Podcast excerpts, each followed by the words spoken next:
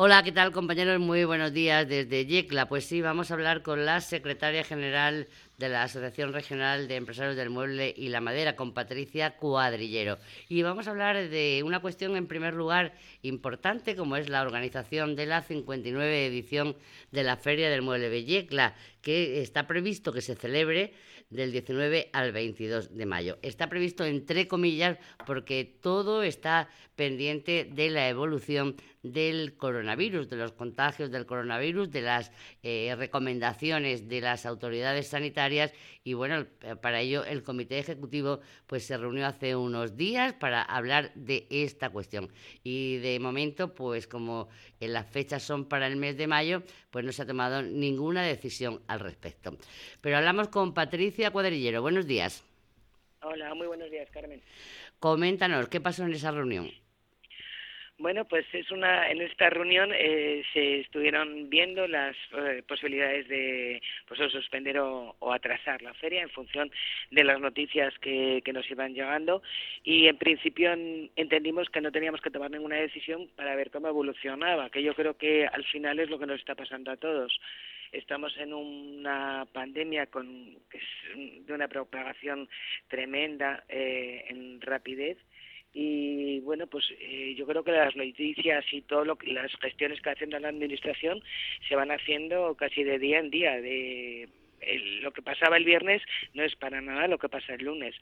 Con lo cual nosotros el lunes cuando nos reunimos, por ejemplo, eh, se preguntó eh, al, al, Info si todas las misiones comerciales que iban a venir habían anulado o habían dicho algo y en absoluto no habían dicho nada, no habían anulado, pero fíjate, ya Estados Unidos no permite vuelos desde Europa, en Italia tampoco, o sea, las salidas de Italia también están muy controladas y no se permite que lleguen a muchos países, hay países que están cerrando aeropuertos, con lo cual ya lo que pasaba el lunes a lo que pasa hoy, nada que ver.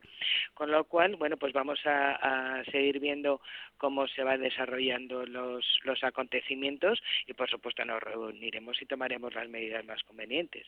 Eh, sí, creo que tienen previsto reunirse unos 15 días aproximadamente y en torno a cómo se esté desarrollando esta pandemia del coronavirus, eh, pues entonces se adoptará la decisión de aplazar eh, la feria, el certamen mueblístico yeclano, que como decíamos en un principio está previsto para que se celebrase del 19 al 22 de mayo. Todo está en el aire y también teniendo en cuenta, como comentabas, eh, la situación, esa concertación de misiones comerciales extranjeras con el Info y que se tienen muchas esperanzas en ellas y también la gente que se va a mover, los profesionales del sector, los compradores que se pueden mover por toda la geografía nacional para venir a Yecla y eso también puede dificultar eh, la visita. Efectivamente, si empieza a ocurrir, como en determinadas zonas, que se están cortando todas las comunicaciones tratando de, combatir esa propagación, pues es evidente que, no podrían venir a Yecla ni podrían ir a ningún lado. Entonces, bueno, eh, se está trabajando. Lo que pasa que, que es tremendo cómo van las noticias apareciendo. Incluso yo creo que todo lo estamos viendo, ¿no? Con el gobierno que va casi con, con decretos o con, con consejos de gobierno, por ejemplo el de hoy, eh, tratando de, de pero, mm, eh, proponer medidas que palíen los efectos. Eh, te comentaría, por ejemplo, que hace un, yo fue el lunes de, esta semana, no, la anterior, nos reunimos en la Comisión de Plan de Contingencia de Impacto por el tema del coronavirus con la consejera eh, y nuestro miedo en principio allí era, bueno, pues que como no teníamos componentes, que no sé qué, que, que nos faltaba eh, materiales para poder trabajar, aunque ya allí les dijimos que quizás nuestro gran miedo era ese, pero que también era pues la caída del consumo y el que, bueno, las empresas de aquí tampoco pudieran trabajar. Y y evidentemente lo que se habló en ese momento a lo que volveremos a hablar cuando nos reunamos, pues nada que ver. O sea, va cambiando todo muy rápido.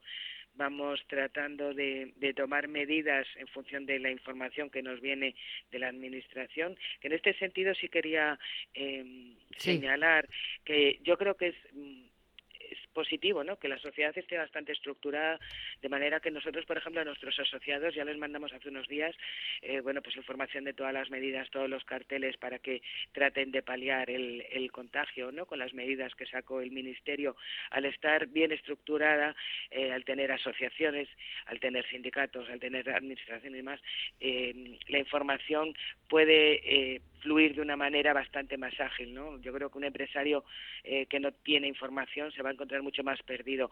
Igualmente, en esas reuniones con la consejería para establecer los planes de contingencia, nos solicitaron que los empresarios nos dieran información de lo que estaba ocurriendo en las fábricas para poder ir solucionando. Sí, eso te iba, te iba a preguntar. La situación de las fábricas, de los centros de producción, porque hay que tener en cuenta que bueno, todas las fábricas eh, de muebles son manufactureras, quizá una de las de los sectores más manufactureros que hay en la región de Murcia, que el trabajo es en su gran mayoría presencial. Excepto, sí, que no podemos teletrabajar. Exactamente, excepto, iba a decir, es que excepto los que se dedican a la administración. En ese sentido, porque hay empresas que no son la mayoría, pero que tienen más de 50 trabajadores y que tienen, pues, eh, el contagio también se puede producir. Eh, ¿Qué pasaría? Bueno, pues eh, como te decía, nuestro miedo era eh, no poder producir, pero no poder producir por falta de materiales. Y ahora es porque eh, todo el consumo está cayendo y luego también pueden haber afectados dentro de las empresas, ¿vale? Entonces, en caso de que haya alguna, algún afectado dentro de una empresa, evidentemente se tienen que tomar todas las medidas que señala el, el gobierno. Entonces, eh, esa empresa pararía. Estamos esperando las medidas económicas que hoy en el Consejo de Ministros se van a, proponer. Ya sabemos que en caso de que haya un afectado o alguien que tenga que estar eh, aislado se va a considerar baja mm, profesional, con lo cual a la empresa no le va a suponer un, gran coste, porque realmente, igual que te digo que la semana pasada cuando yo llamaba a las empresas, había algunas que decían, no, seguimos trabajando bien, ya veremos qué pasa, no por ahora no estamos notando mucho, ahora ya sí se está notando, ahora ya sí se está notando, pues que hay menos, menos trabajo, eh, que las empresas se empiezan a plantearse qué hacer en caso de no tener eh, pedidos, en caso de que cierren los colegios mm, y la gente tenga que ir a, casa a cuidar a sus hijos, cómo poder solventarlo y el que no se pueda teletrabajar, evidentemente, motivaría un cierre de, empresas por falta de, personal y por falta de, poder hacer el trabajo diario. Entonces, en el momento que tengamos toda la información que, la estamos esperando hoy, bueno, pues podremos darles un poco de, de luz sobre qué opciones tienen las que ya estaban previstas ya las conocen, o sea, una, un, ERTE, bueno, pues sería una solución extrema, pero una solución que evidentemente podría darse. Eh, ¿Un ERTE? ¿qué, significa el ERTE? una suspensión temporal de los contratos de trabajo. Es igual cuando una empresa, eh, en, el, en la última crisis se hablaba bastante de los ERES, cuando las empresas no tenían liquidez ni podían seguir trabajando por la crisis que había, se hacían ERES, habían despidos de los trabajadores, es una figura que está contemplada y ahora mismo la que más se puede contemplar es un ERTE, que sería un, un expediente de regulación temporal de empleo.